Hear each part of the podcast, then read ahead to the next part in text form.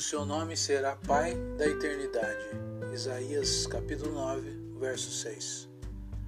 Se olharmos para o texto das Escrituras, em Isaías, sem a revelação do Espírito Santo de Deus, vamos confundir Jesus com Deus Pai. Mas não é isso. O seu nome será Pai da eternidade, porque Pai é aquele que gera. Jesus foi que gerou em nós a vida eterna.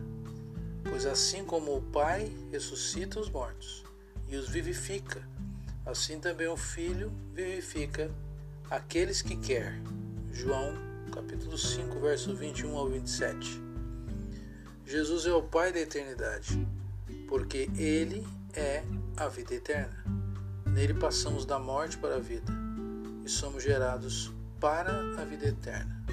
João 10, verso 28. Deus deu a Jesus poder para dar a vida a quem Ele quer e também poder para julgar.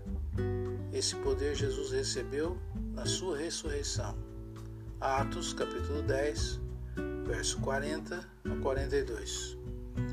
Jesus, como Pai da eternidade, é o que tem o poder de dar a vida eterna ou de exercer juízo eterno.